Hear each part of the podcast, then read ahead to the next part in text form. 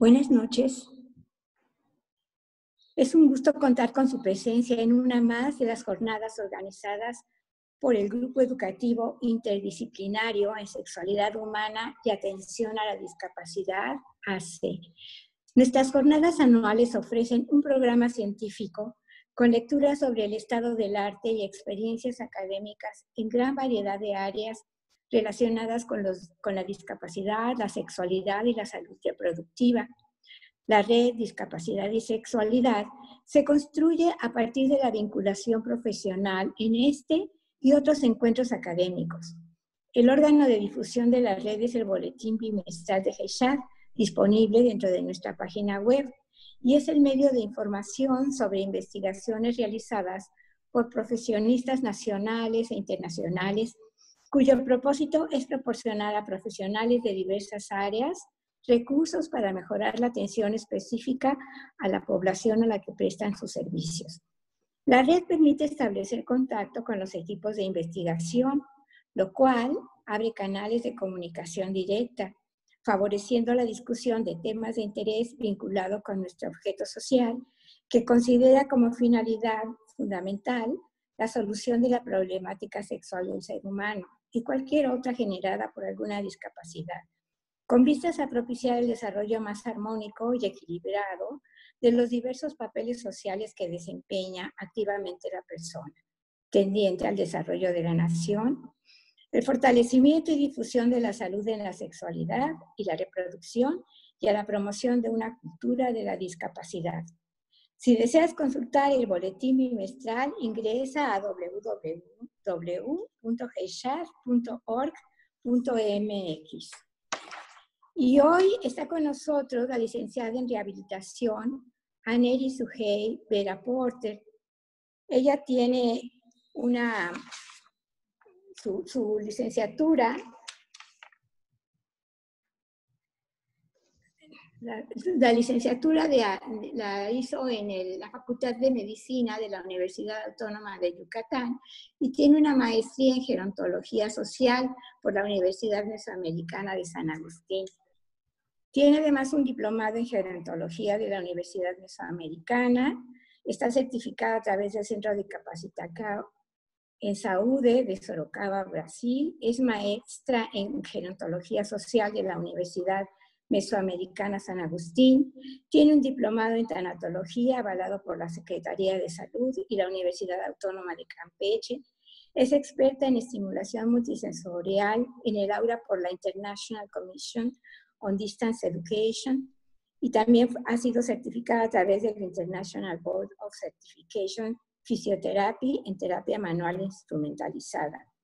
Tiene 10 años de experiencia y docencia y actualmente es terapeuta físico del área de medicina física y rehabilitación del Instituto Mexicano del Seguro Social. Es profesora de la asignatura Rehabilitación Geriátrica de la Universidad del Valle de México. Es docente del Instituto Mexicano del Seguro Social en la formación de técnicos bachilleres en terapia física y es directora general de Gerontos Clinic, organizador del primer simposio peninsular de rehabilitación geriatra, geriátrica en Mérida, Yucatán.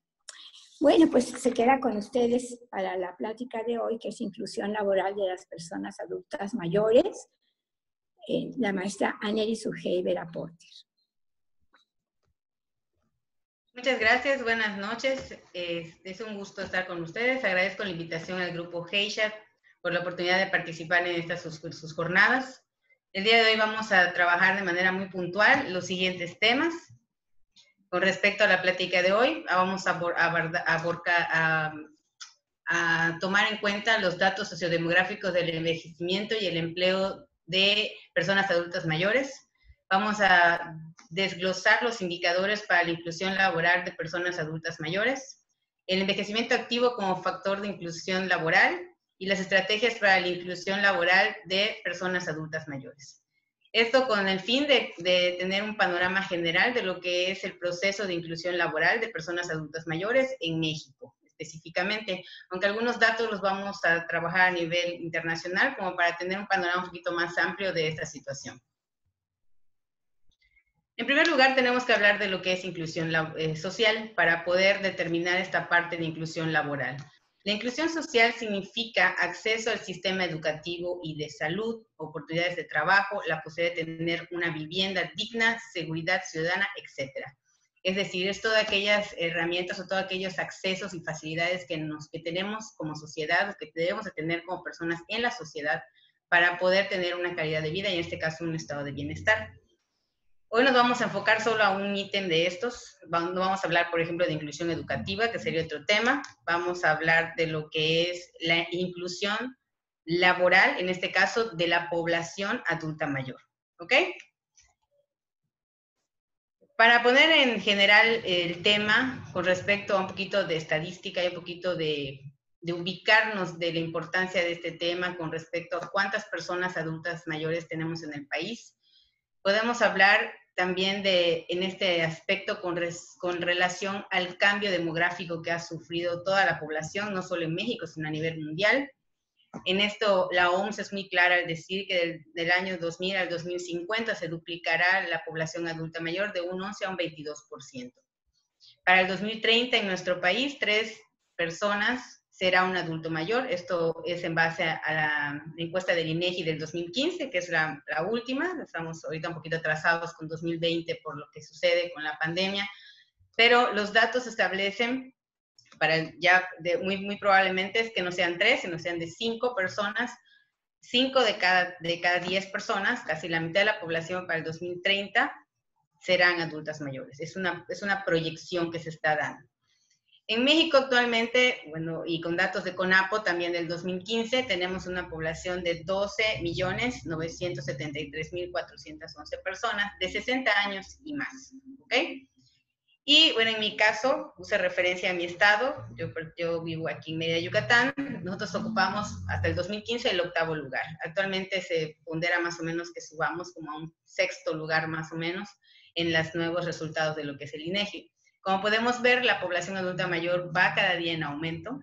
Tenemos una gran demanda en todos los servicios y obviamente también más eh, situaciones de necesidad de ellos para poder solventar su sistema de vida. De ahí la importancia de lo que es la inclusión laboral del adulto mayor. ¿Por qué? Porque alrededor del 65% de los hombres de 60 años, de 60 a 64 años en ese margen, son económicamente activos. Eso quiere decir que, en teoría, al llegar la jubilación, no realmente los adultos mayores salen de lo que es la actividad productiva. El problema es, como lo vamos a ver más adelante, que se dedican a otro tipo de labores que no necesariamente son muy eh, comúnmente registradas dentro de lo que es el marco de una actividad laboral formal. ¿Ok? Esta, esto hace que sea una dimensión un poquito complicada de numerar o de sacar en claro qué actividades son las que hacen. Sin embargo, estos datos son de la CEPAL, la Comisión Económica para América Latina y el Caribe, que hace un estudio bastante amplio acerca de lo que son las condiciones laborales en esta población. Y los datos son muy contundentes. A pesar del incremento en las tasas de participación laboral, también hay que decir que las mujeres, sus niveles de participación son aún menores que en los hombres en todos los grupos de edad. Aquí hay una cuestión importante que más adelante vamos a hablar con respecto a género. Con respecto a inclusión laboral en adultos mayores, el género también tiene una importancia bastante marcada de cómo se comporta esta inclusión laboral en mujeres a diferencia de los hombres. A final de cuentas, conforme pasa el rango de edad, las tasas de actividad se supone se van reduciendo. Sin embargo, estas tasas en adultos mayores de 80 años actualmente son bastante importantes, ya que uno de cada cuatro varones sigue trabajando. Es decir, tenemos población de un bloque entre 60 y 64 años que permanece activo y a pesar de llegar a la edad de los 80 años, tenemos adultos mayores que siguen buscando actividades para poder ser productivos y tener un ingreso económico. Aquí sí hay que mencionar que hay varios artículos que hablan acerca de esto, de que las razones por las cuales los adultos mayores trabajan son muy variadas. No necesariamente son porque el adulto mayor quiera trabajar. Actualmente es por una necesidad económica para solventar sus gastos y sus eh, cuestiones de alimentación, salud, eh, vivienda, ¿ok? Entonces realmente el paradigma que ellos eh, ponderan para seguir trabajando no es el gusto del trabajo, la satisfacción laboral, sino el hecho de tener la necesidad de seguir teniendo un ingreso para poder subsistir. ¿Ok? ¿Dónde trabajan estos adultos mayores? Estos datos son de la Organización del Trabajo. Es un informe realizado por la Secretaría de Trabajo y Previsión Social. Hay un, hay un estudio bastante bonito del 2015, un, un informe, mejor dicho, donde nos hablan de que los adultos con edad avanzada, este grupo de que mencioné de 80 años, generalmente están en las zonas eh, urbanas, no en zonas urbanas, sino en zonas eh, donde se realizan actividades agropecuarias, es decir, fuera de lo que son las ciudades. Más del 80% de estos adultos mayores sigue trabajando y tiene empleos informales. De este grupo, el 79.2% son hombres y el 85% son mujeres. Aquí podemos ver que ya hay un poquito más de equilibrio entre lo que es el, el género. Sin embargo, las actividades son muy marcadas en relación a lo que se realiza. Las mujeres que están en estas zonas fuera de lo que es la urbanidad eh, son mujeres que se dedican a actividades principalmente de, de casa, ¿sí? Y los hombres son los que siguen trabajando todavía en actividades externas dentro de lo que es principalmente la agricultura. Ahora bien, los adultos que vienen y trabajan por su cuenta generalmente son entre 65 y 75 años el margen de esta gente que trabaja, de los adultos que trabajan. Y aquí los varones, igual el 49.9% son hombres y el 55.2% son mujeres. Ahora bien, ¿qué tipo de actividades son? Y aquí se dividen en tres más o menos hay jornaleros y peones. Ambos, en ambos, en todos aparecen las mujeres. Ahí el porcentaje ya se nota muchísimo más, lo que les comentaba. El 12.6 son hombres el 3.1 son mujeres. Los empleados u obreros, igualmente aquí va más o menos a la, a la par, el 25.7 son hombres y el 28.6% son mujeres. Y hay un pequeño porcentaje que también se denomina sin pago. En teoría sin pago porque no tienen, pues no están afiliados a un tipo de situación como de jefe o como de empleado, sino que realmente son gente que produce para sí mismo actividades para sus ingresos y es un margen de 6.7 para hombres y es un poquito más elevado para mujeres. Finalmente, los hombres en un 5.2% son patrones, son gente que han podido desarrollar un propio negocio, alguna iniciativa en la que ellos pueden manejar tiempos, en la que ellos pueden manejar sus formas de trabajo, el tipo de trabajo que realizan y han logrado a veces hasta tener ahí dos, tres personas que los auxilian. Este es un porcentaje muy pequeño en comparación a los demás que hemos mencionado.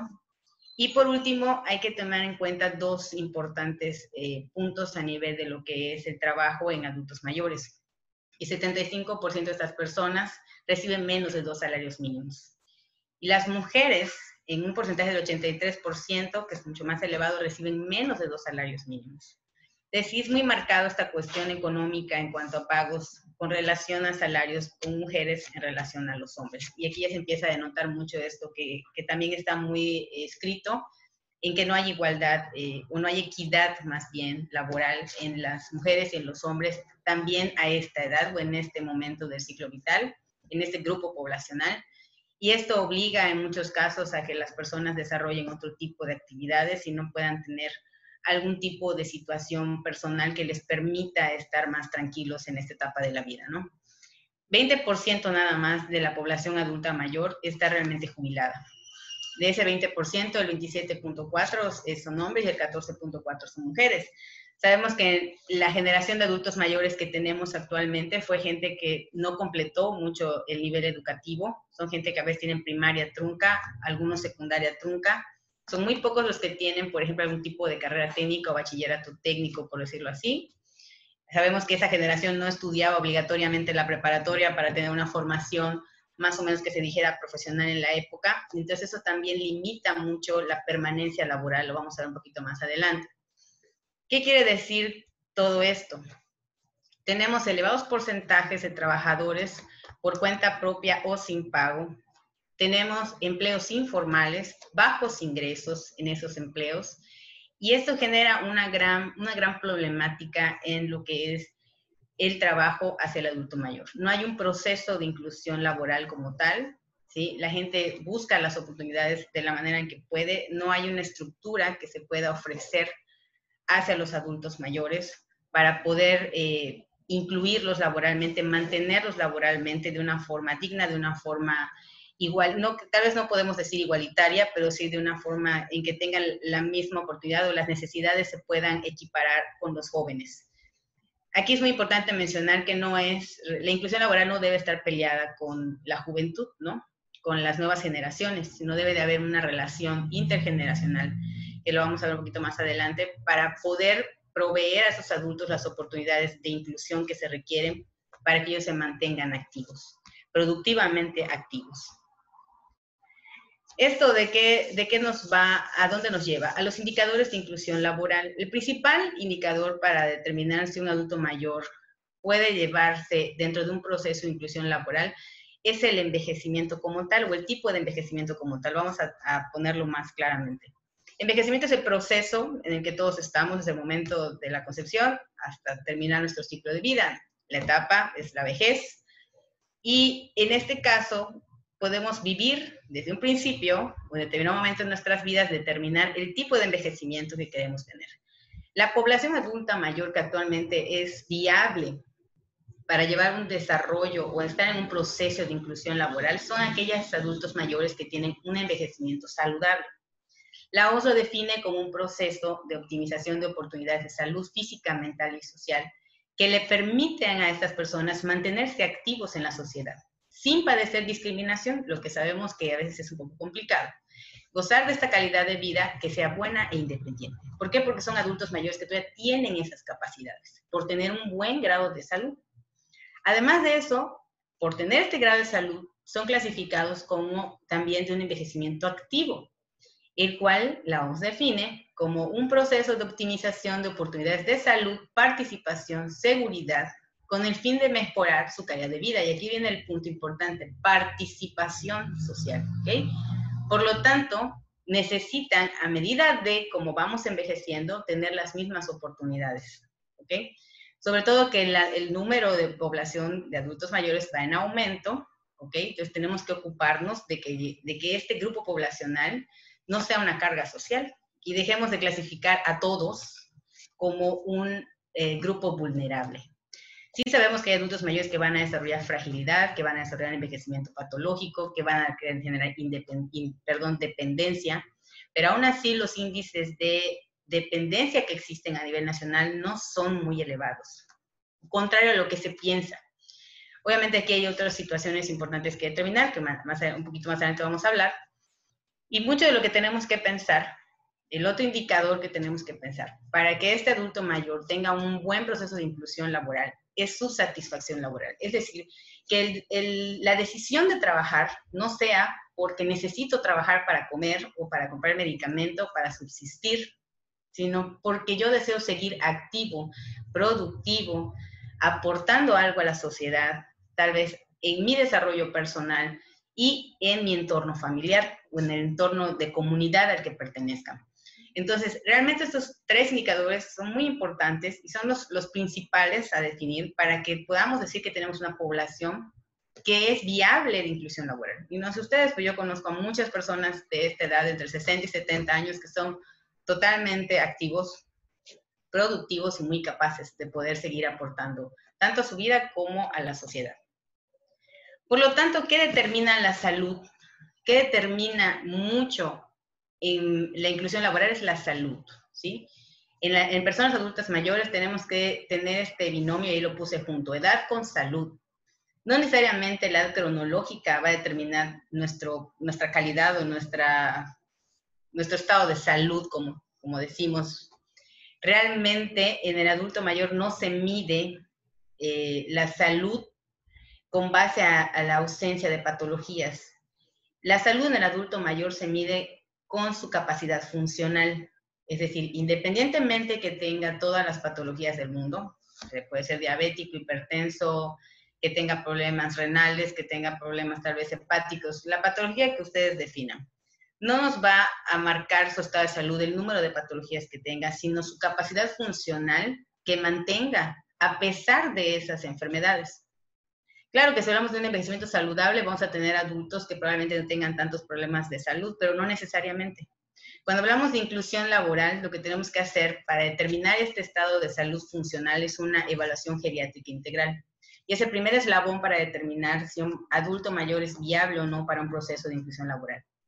Se le hace la evaluación geriátrica integral, médica, social, psicológica, cognitiva y principalmente funcional a nivel físico para evaluar realmente sus capacidades y determinar si es viable o no a cierto o no proyecto de inclusión laboral o puesto de trabajo. Entonces, no podemos generar esta idea de que edad es igual a enfermedad. En cuanto avance en nuestra edad vamos a tener enfermedades. Es el, clásico binomio de vejez igual a enfermedad.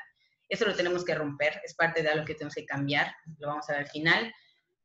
Sino que tenemos que pensar que la salud en adultos mayores se determina por lo que puede hacer, no por las enfermedades que tenga independientemente de que las tenga, si él es funcional, si eres independiente a partir de la vida diaria para moverse en el medio, para trasladarse, para manejar su dinero, es capaz también de aprender. Entonces, el segundo determinante es el nivel educativo. Tenemos que mejorar el nivel educativo de los adultos mayores, no tanto en cuestiones de educación básica. UNESCO habla mucho de educación para toda la vida, y esto existe desde hace mucho tiempo, pero no se aplica.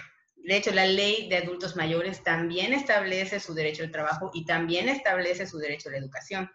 No tanto a la parte, como les, les comento, eh, de nivel básico medio superior, que si bien es una gran propuesta que se ha hecho en mejorar la alfabetización, a lo que realmente se refiere en este grupo etario es la educación en alguna actividad de aprendizaje que le sea productivo. Puede ser, sí, por una cuestión meramente cultural, meramente este, psicológica o de apoyo a nivel de lo que es el proceso de la etapa de la vida, desarrollo humano. Y en este caso también puede ser una capacitación laboral. Se dice en varios estudios que la determinante de la salida del adulto mayor de los medios laborales es su rezago en el manejo, por ejemplo, de tecnologías. La computadora, los, otro tipo de medios que se utilizan en las empresas, a las cuales ellos no han sido capacitados, no han sido actualizados. Se les pondera más a la juventud para ese tipo de procesos y no a los adultos mayores. Cuando realmente, aunque aprenden de una forma diferente, y para eso hay estrategias de gerontología educativa y de gerontología, para que el adulto mayor pueda aprender ese tipo de habilidades laborales y pueda seguir trabajando en la empresa. También hay que decir que no van a trabajar al mismo nivel que todos, definitivamente no van a trabajar tal vez con las mismas exigencias, pero sí pueden aprender y sí pueden aportar de otras formas dentro de la misma empresa, o bien también ser asesores, o bien también poder estar dentro de la empresa como supervisores o como apoyo de las nuevas generaciones, porque lo que sí tienen todos los adultos mayores, y eso lo sabemos, es una gran experiencia, un gran compromiso y una gran responsabilidad con la mayoría de los lugares donde han trabajado. Otra cosa que es un determinante importante es el género y el estado civil. Aquí vamos a nombrar cosas que ya venimos mencionando. El género, principalmente con respecto a las mujeres, es menos común ver a mujeres trabajando definitivamente en cuestiones de empresa y demás. Por, por el mismo rezago educativo y por su época, ¿no? no eran mujeres que fueran incluidas en educación, mucho menos en las oportunidades laborales como los hombres. Esta generación de adultos mayores que viene va a ser muy diferente a la que estamos teniendo en la actualidad.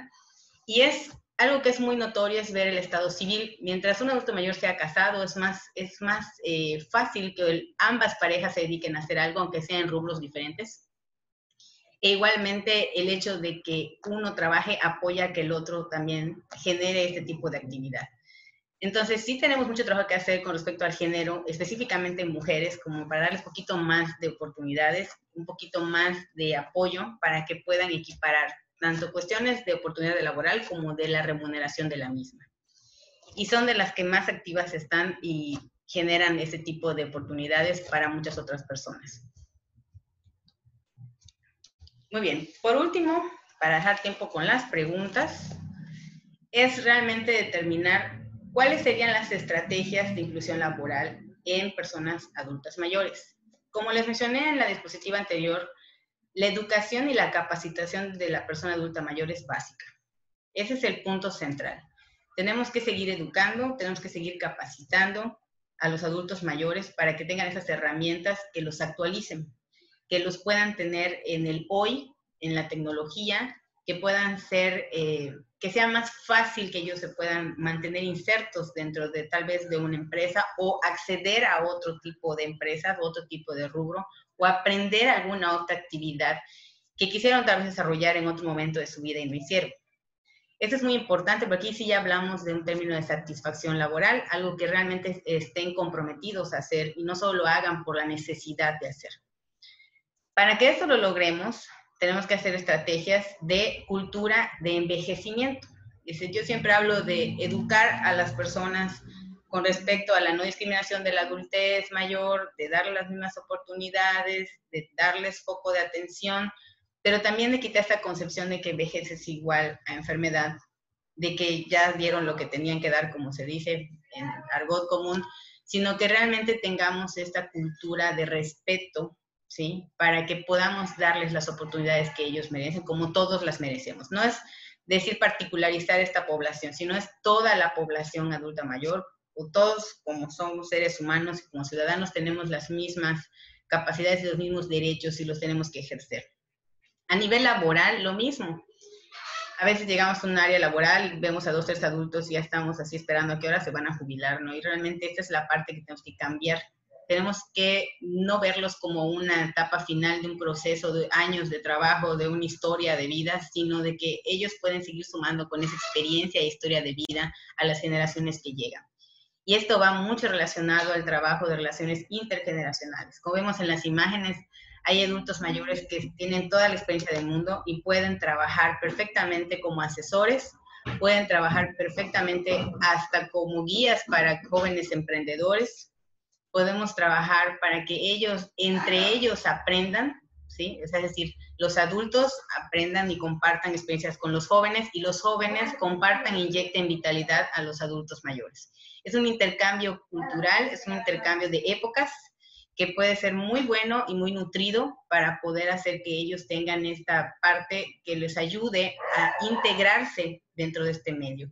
No es ver a los, jóvenes ni hacer una competencia entre los jóvenes y los adultos mayores. Tendría que ver un nicho, punto medio entre, para que puedan cooperar y puedan coexistir en este mundo laboral, en los que puedan ser partícipes. La creación de programas y de puestos de trabajo son dos cosas que tendríamos que empezar a trabajar. Hay algunas empresas que ya lo están haciendo y hay algunas iniciativas, no todas en México. Por ejemplo, Chile es una muy buena referencia de lo que se ha hecho para incluir adultos mayores en diferentes medios. Es decir, buscar las oportunidades. ¿Cuáles serían?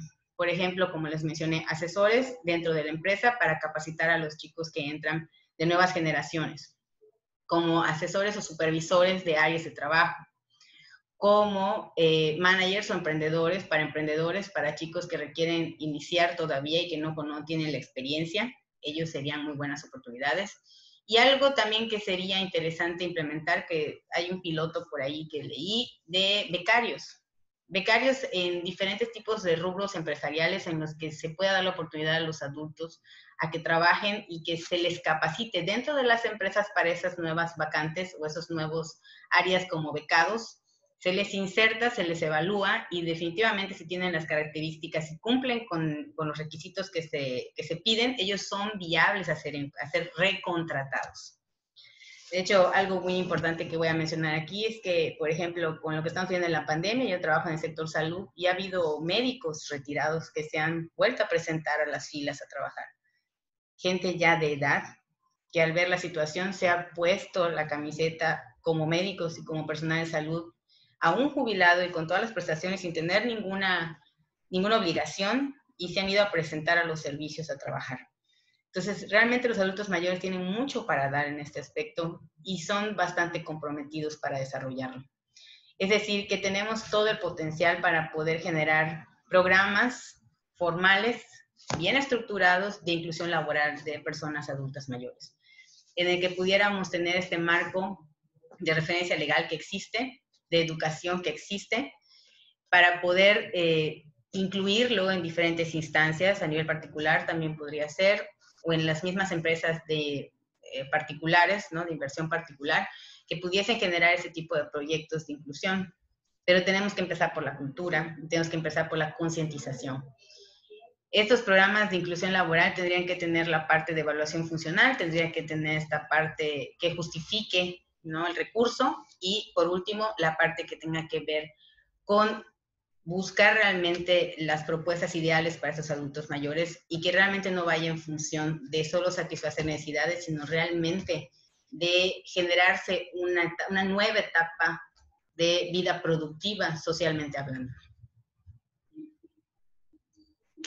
Así que pues con esta parte cierro para que podamos pasar a las preguntas.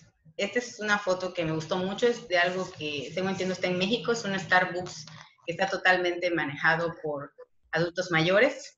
Y pues bueno, espero algún día ir y es una gran muestra de una iniciativa de una empresa privada de cómo podemos influir, cómo podemos generar propuestas para adultos mayores. Muchas gracias.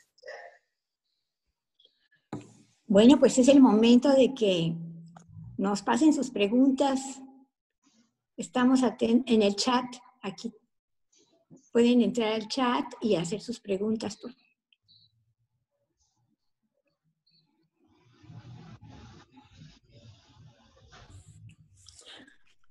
A ver, aquí viene una, ¿Qué opinión tienes de la inclusión de personas adultas mayores como empacadores en tiendas comerciales, muchas de ellas con una formación profesional, pero que no tienen una pensión que les permita mejor calidad de vida?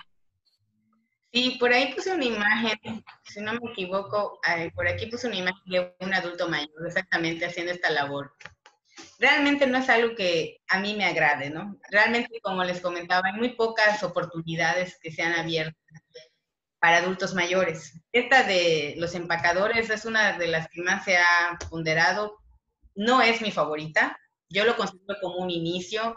Sí es una propuesta, pero no para todos, porque exactamente hay mucha gente que está ahí, que es jubilada a veces o no jubilada, y tiene muchas oportunidades dentro del mismo súper para trabajar y para estar en otros departamentos dentro del súper y no solo sean empacadores. Entonces, no la considero una iniciativa muy eh, loable, pero sí cuando menos una un primer esbozo de lo que pudiese ser eh, Entonces, realmente sería bueno eh, tal vez hacerla de forma diferente o estandarizarla de manera que el adulto que esté ahí ya porque le guste hacerlo para empezar, ¿no? Y para seguir, que pudiéramos trabajar con esa población para sacarla de este, de este grupo y tal vez algunos instalarlos con otro tipo de actividades. ¿Qué se requiere para conseguir un envejecimiento saludable? ¿A qué edad sería importante iniciar? Esa pregunta me la hacen mucho. Realmente el envejecimiento saludable lo debemos de tener a toda edad. Viene desde que educamos a nuestros hijos con respecto a nuestra calidad de alimentación, que es lo que nos da la base de nuestra nutrición como ser vivos, ¿no? La calidad de lo que comemos, la calidad del ejercicio, la calidad de nuestros hábitos realmente marcan el proceso de envejecimiento. De que hay un punto, obviamente, todo el mundo dice que a los 35, y de hecho, biológicamente hablando, los, de los 35 en adelante, los cambios fisiológicos que se dan son muy marcados o empiezan a ser marcados en el ser humano. Yo creo que tal vez la edad límite para que pudiésemos hacer unos cambios que impactaran nuestro envejecimiento sería por ahí de los 45 porque ya los cambios físicos que se dan a partir de los 60 son propios del ciclo de vida. Entonces, todo lo que hayas cultivado durante, antes de estos años, todos tus hábitos que hayas, es lo que se va a reflejar en tu edad adulta mayor. De hecho, en redes sociales nos ponen imágenes. El adulto mayor que hizo ejercicio, comió bien toda su vida y está activo con su familia, perfecto. Y el adulto mayor que fue sedentario, tuvo mala alimentación, está postrado en una cama con oxígeno puesto, ¿no? Entonces, realmente la, la cuestión del envejecimiento saludable es, es, un resultado de toda una vida. Entonces, se tiene que empezar, pues desde a partir que decidas cambiar, mientras más tempranamente, mejor. Aquí tenemos otra pregunta. Dice, actualmente me dedico a trabajar con luchadores y luchadoras profesionales. Desde tu perspectiva, ¿qué debería tener una planeación del envejecimiento en una profesión tan riesgosa y que repercute tan negativamente en la salud? Bueno, ahí el marcador va a ser el físico de cada quien. Definitivamente tenemos a veces marcadores genéticos y, también, como le comento, de vida.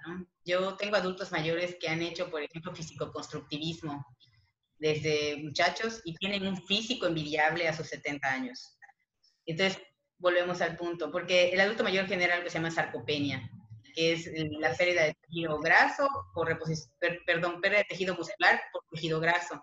Entonces, si tú generaste mucha masa muscular en tu juventud por ese tipo de actividades, obviamente eso involucra alimentación y, y ejercicio físico de alto nivel, pues probablemente tengan una vejez bastante que les permita seguir haciendo la actividad, siempre y cuando no generen lesiones secundarias.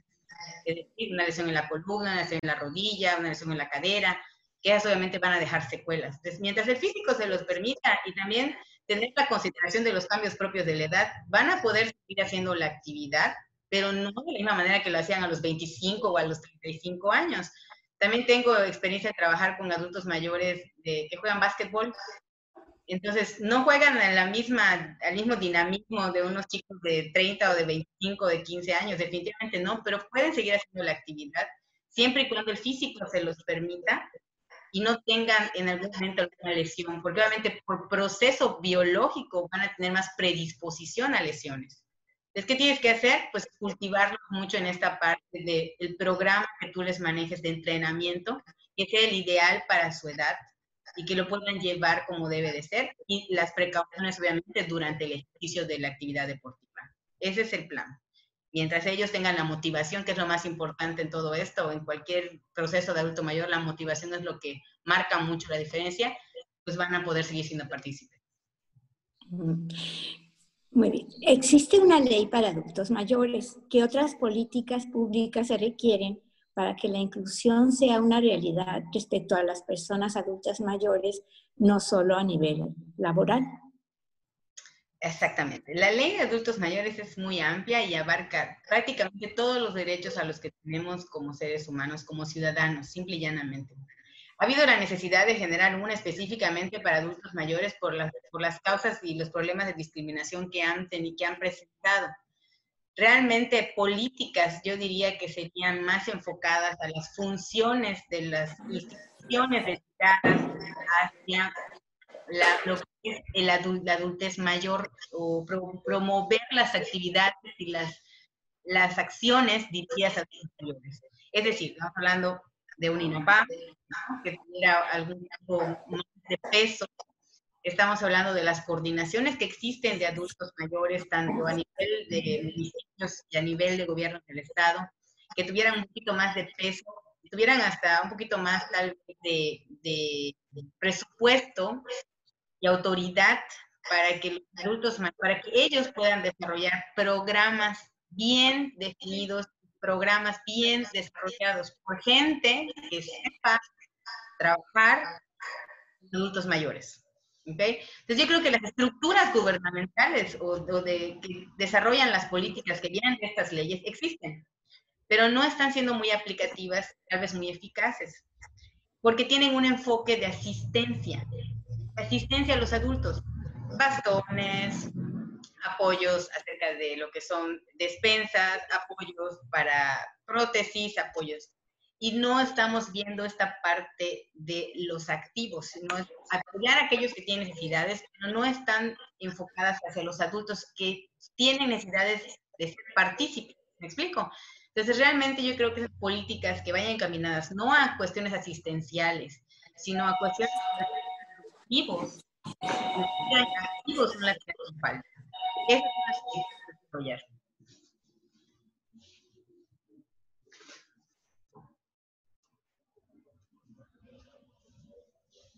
¿Alguna otra pregunta?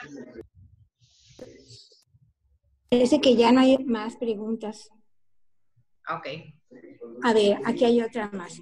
En el caso de personas con discapacidad relacionada con procesos degenerativos, ¿Cómo promover un envejecimiento activo y un envejecimiento saludable? ¿Me la puedes repetir? Sí. Permíteme.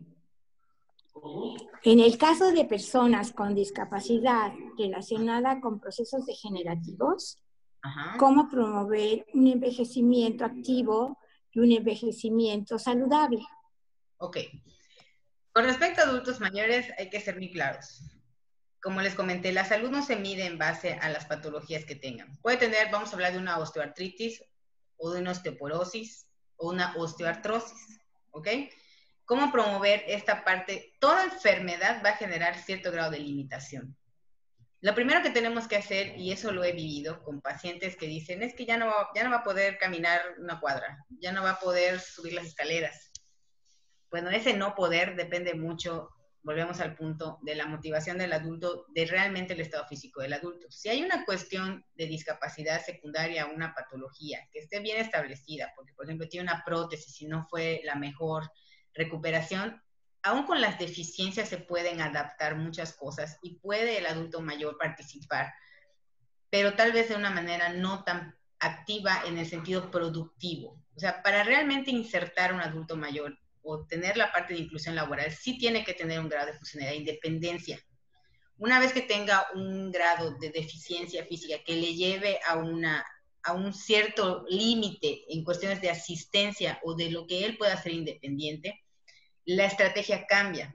Entonces se habla de otro tipo de actividades más socio-recreativas o lúdico-recreativas o de ocio recreativo, terapéutico, si le quieres llamar.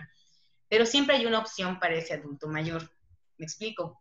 por ejemplo, hay casas de clubes de adultos mayores donde pueden generar actividades manuales y esas actividades luego se venden en, o se promueven para lo que son los tianguis o para lo que son pequeños bazares que ellos hacen toda propuesta de inclusión que lleve a un tipo de producción va a ser diferente con base a lo que es la capacidad física del adulto mayor. Por eso es importante la evaluación geriátrica integral, sobre todo bien hecha en la parte funcional, para determinar realmente qué tanto limita a este adulto mayor esta cuestión física. ¿Qué tenemos que hacer para llevar un envejecimiento saludable? Difícilmente lo vas a lograr llevar a un óptimo, porque la definición lo dice, óptimo, ¿sí? Estado realmente lo vas a acercar lo más que puedas a este proceso de optimización con base a sus funciones, en las que también pueda él tener ese tipo de oportunidad, pero de otra forma. No estamos hablando de que trabaje en un Starbucks, que trabaje en una empresa, pero puede ser que él se dedique a hacer cosas para, para vender o puede ser que apoye en algún otro lugar en una actividad menos demandante. Lo puede hacer, ¿sí? Y no es que no podamos reactivar a un adulto mayor, sí se les puede reactivar aquellos que están todo el tiempo en su casa viendo televisión y que ya, ya tienen un síndrome de inmovilidad, que es lo que empiezan a desarrollar por el sedentarismo, porque también entran en depresión, porque también entran en la, la, apatía. Después del proceso de jubilación vienen ciertos cambios y los que sufren antes también son importantes cuando un nido vacío, la pérdida del cónyuge. Hay muchas cosas que pueden marcar que un adulto mayor genere desmotivación o depresión y esto vaya a hacer que se vuelva una persona que no tenga esta parte de ganas de vida en, este, en este tiempo de, ciclo de la vida que es la vejez. ¿Ok? Entonces, realmente para que tú saques a alguien y lo actives, principalmente tienes que reactivarlo. Si el problema es físico, reactivarlo, evaluarlo, motivarlo. Y de ahí, entonces, ver hacia dónde va. Y va mucho a la parte de lo que ellos quieran hacer. Si realmente vamos a esta parte, y lo dice el indicador, la satisfacción laboral o la satisfacción de ellos en esta etapa de la vida es básica. Entonces sí tenemos que conocer bien cuál es el objetivo del adulto mayor en ese sentido, que no sea, hablando de un mundo ideal, el sostenerse para comer, ¿no? Y para pagar sus gastos físicos y de, vida, sino que realmente sea algo que le sume en esta época de su vida.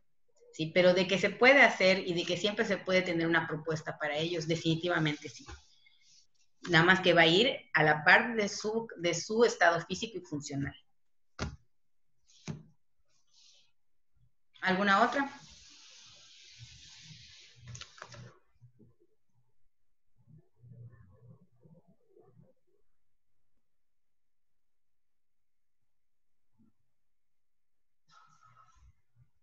Eh, sí, parece que perdimos la conexión de Carmen.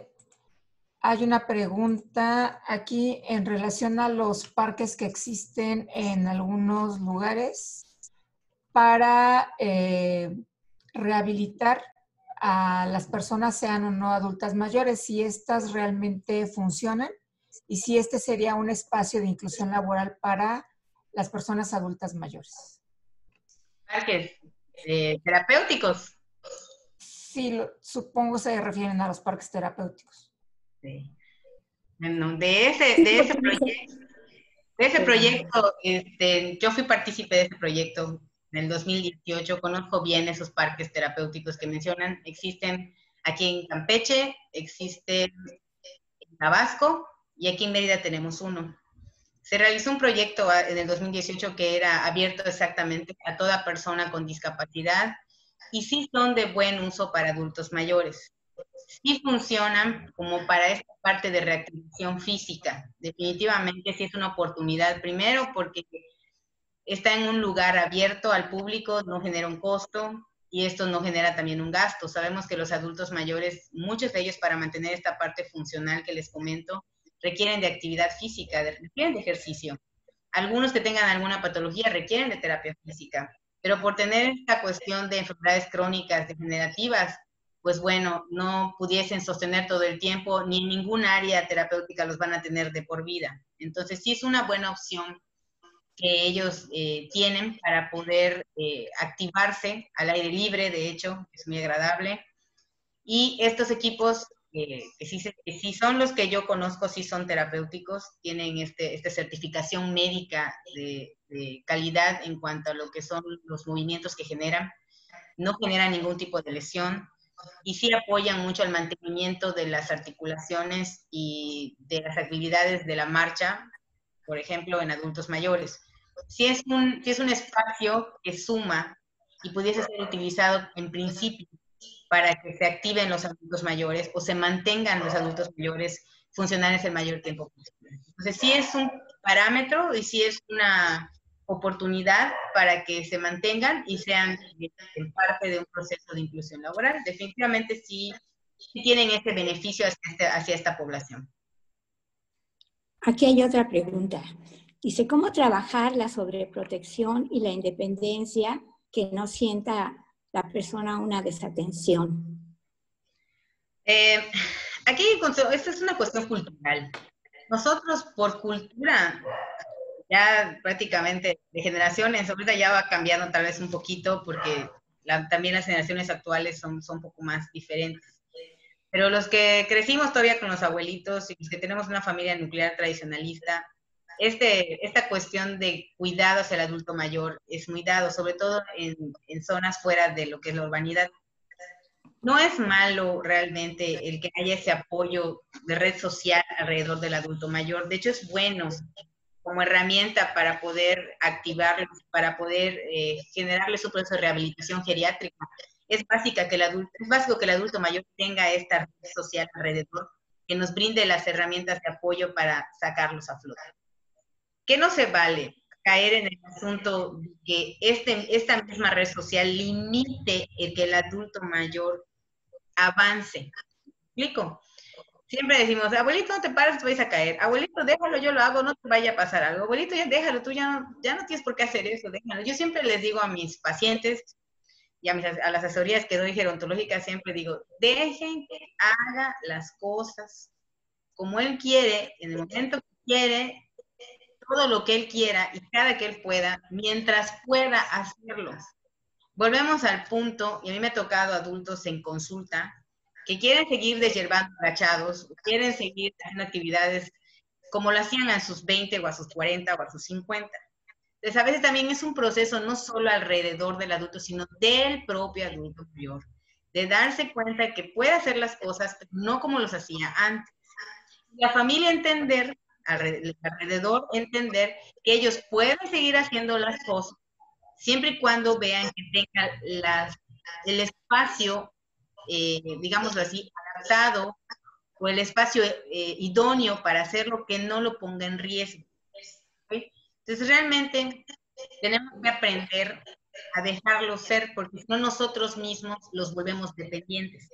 La misma sociedad, la misma familia lo vuelve dependiente y lo vuelve después, más adelante, pues una carga, y en este caso una carga social, ¿no? Que ningún gobierno va a poder sostener con respecto a pensiones o con respecto a gastos de salud que se van a ir incrementando por esta población, que va en aumento, ¿sí? Entonces, realmente lo que se busca es dar las oportunidades, darles la oportunidad de que lo puedan hacer, siempre y cuando a veces les comento, vigílalo, este, o ve, de qué forma lo va a hacer, apóyalo en cierta medida, pero que dejen hacer las actividades. Sí es importante mediar esta cuestión, con la familia y con el adulto mayor. A veces es más con la familia y con el adulto. El adulto quiere, pero la familia no lo deja.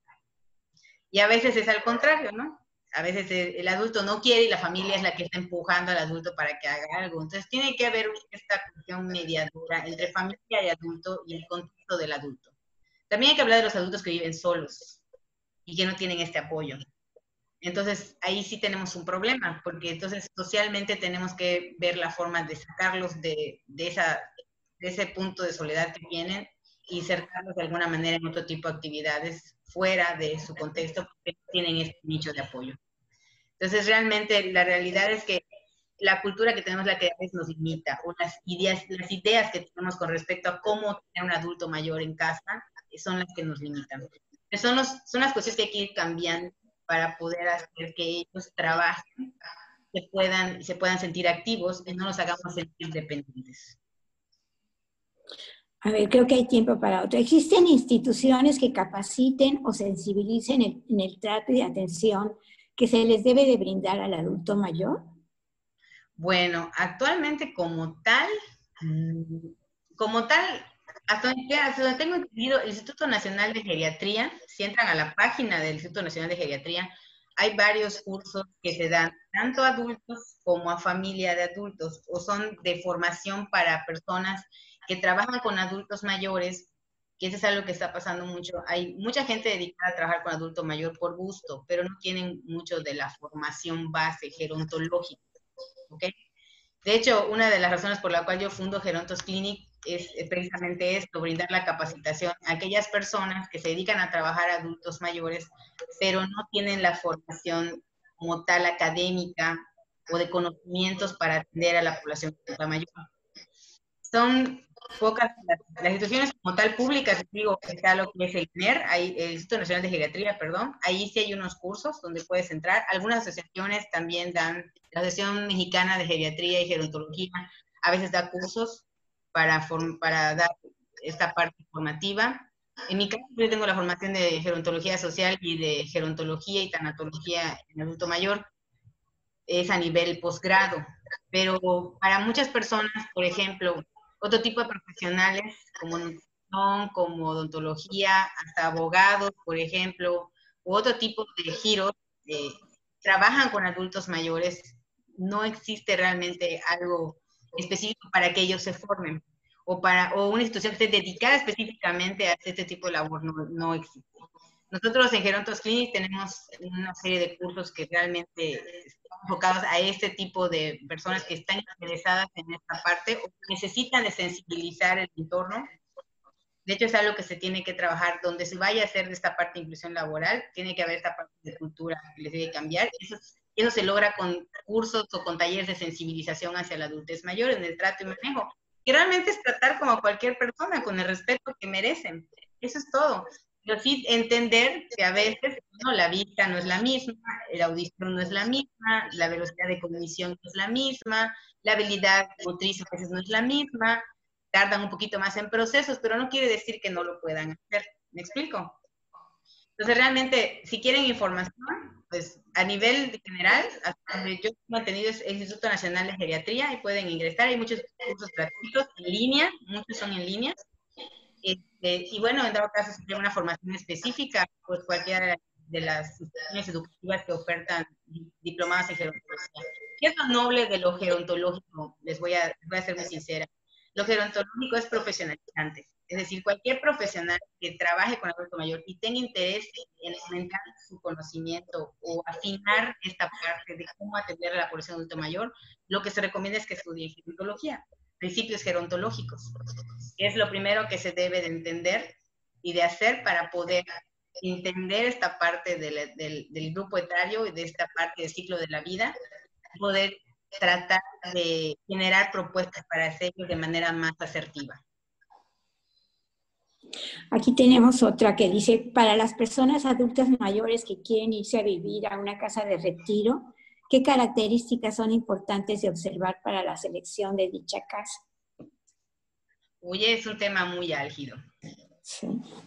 Las casas de adultos mayores actualmente no están normadas. Eso es algo que yo también siempre menciono cada que puedo.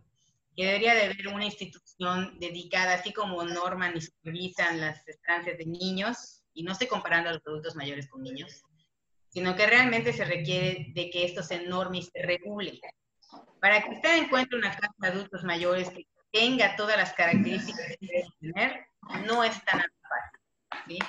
La mayoría generan más dependencia a los adultos mayores, hay gente que no está capacitada para atender a los adultos mayores, nada más de base del área de la salud, sí, pero no tiene experiencia, a veces ni gusto por el adulto mayor. Entonces, ¿qué tendrías que checar así para decidir si, quiere, quieres llevar a un adulto mayor a una casa de, este tipo? Yo diría que mientras el adulto mayor puede estar en la familia es lo mejor. Si puede vivir solo en su casa con su esposa o si puede tener una asistencia en su casa, mejor. adultos mayores? En mi caso tengo experiencia de recomendar como gerontóloga una, un, un proceso de internación hacia un adulto mayor. Generalmente son adultos mayores que generan enfermedades tipo Alzheimer.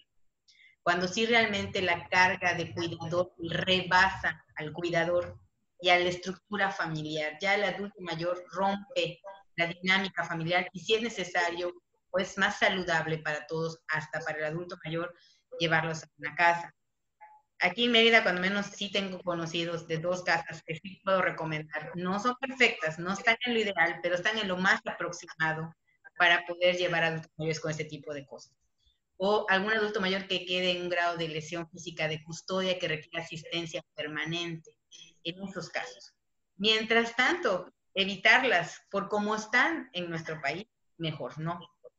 Ahora, si viviéramos en Europa, pues es otro rollo, ¿verdad? Pero realmente no son casas que actualmente cumplan con lo que deberían cumplir, ¿sí? ¿Qué deberían de cumplir? Bueno, para empezar, tendrían que tener un médico responsable, geriatra, mínimamente un médico internista, deberían de tener un protocolo de admisión basada en un historial clínico completo, evaluación geriátrica integral completa de este adulto. Los cuartos deberían de ser individuales, máxime compartidos. Deberían de ofertar esta parte de que puedan vivir en lazo conyugal y no hombres y mujeres aparte.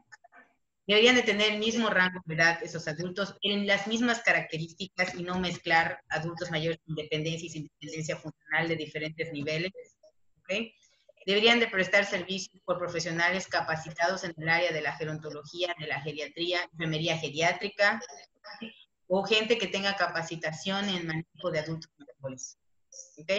La asistencia debe ser permanente 24 horas. La alimentación debe ser una alimentación que debe estar basada en base a la dieta específica de cada una de las personas que están ahí no es la misma dieta para todos, porque tenemos el cardiópata, el diabético, el que tiene enfermedad renal. Entonces, las dietas deben de ser particularizadas por patologías, por cada uno de las personas que ahí vivan. ¿okay? Servicios de limpieza es básico. ¿Quiere usted saber si una casa de adulto mayor está en buenas condiciones? Si entra usted y no huele a orín, en primer lugar, es una casa cuando que mantiene limpios sus puntos porque hay estrictas normas de higiene a la hora de manejar a un adulto mayor, sobre todo cuando están en cama o en silla que usan pañal.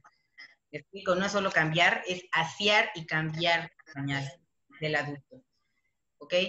La otra parte es que tenga actividades que complementen, y no me refiero a actividades nada más como si fuera kinder, que esa es otra cosa. Muchas de estas casas infantilizan al adulto mayor, ejercen actividades que no son propias del adulto mayor, sino como si fueran niños, y eso está mal, el enfoque de ahí está mal. Tienen que ser actividades que los ayuden a manejar su, a mejorar o a mantener su memoria, a mejorar o a mantener su capacidad física, a mejorar o a mantener sus habilidades diarias. ¿Sí? Para eso debemos estar. Si tiene un área de fisioterapia o de asistencia terapéutica, aunque sea externa, mucho mejor servicio de peluquería, de podología, y deben de tener una revisión mensual mínima de enfermería, de, enfermería, seguimiento diario de sus estándares de salud básicos y al mes una evaluación eh, por parte de un médico, aunque sea general, de su, condición patológica, para que haya un buen control de, de, los que son fármacos. Si no tenemos adultos mayores en estos lugares con una polifarmacia impresionante. Y lo sé por experiencia porque yo he trabajado en varias casas. Entonces, hasta por ahí, si tienen ideas de todo lo que debe de, tener una casa. Además debe ser un espacio que pide un espacio abierto, si tenemos un jardín interno, por ejemplo, o un espacio donde puedan salir no estén todo el tiempo encerrados, que tengan actividades externas en la casa para, para ese adulto. Les digo, validar qué tipo de casa es. Las casas deben de ser o para adultos mayores muy activos, tipo, aquí hay una que se llama, eh, no voy a decir nombre para no quemar, pero parece un hotel. El adulto mayor entra, sale, tiene su chofer y hacen lo que quieran, ¿me explico? O aquel adulto mayor que sí requiere supervisión, visitas, buen control de las visitas. Son muchos parámetros que hay que tomar en cuenta para poder determinar eh, a qué casa vas a llevar a tu adulto mayor y si realmente lo requiere, ¿sí? Y que si realmente te brinda lo necesario. Porque a veces te lo pintan muy bonito en, en redes sociales y cuando vas y cuando vives ahí, la realidad es otra. Entonces sí necesitamos todavía normar para que podamos eh, tener la seguridad de que así como llevamos, les digo, no es la misma situación, pero me refiero, como llevamos a un niño a una guardería, sabemos que está bien cuidado porque existe ahí toda una estructura alrededor de esto, así tendría que haberla en adultos, pero actualmente no existe. Entonces, realmente es casi, casi investigar, vivir la experiencia, tener relaciones, conocer al que haya estado ahí, para saber si dejas o no a tu adulto mayor, y aún así, con la rotación de personal que hay en estos lugares, a veces es muy difícil que se mantenga el, sistema de cuidados, la cocina que ellos deben de tener dentro de la casa, porque es una rutina bastante ordenada. Entonces, si es un tema difícil, eso sería hablar solo de eso en una plática, como para poder eh, dar los estándares que deben de cumplir estas casas. Bueno, pues ya se nos acabó el tiempo. Entonces, queremos darle las gracias por su asistencia, Queremos agradecer a la intérprete de lenguas de señas mexicana, Cristina Lobo, por su valiosa contribución. Y pues ya sería todo por esta noche. Muchas gracias por su presencia. Los esperamos la próxima semana con una plática más de las jornadas 2020. Buenas noches. Buenas noches, muchas gracias a todos. Gracias, Aneris. De nada, hasta luego.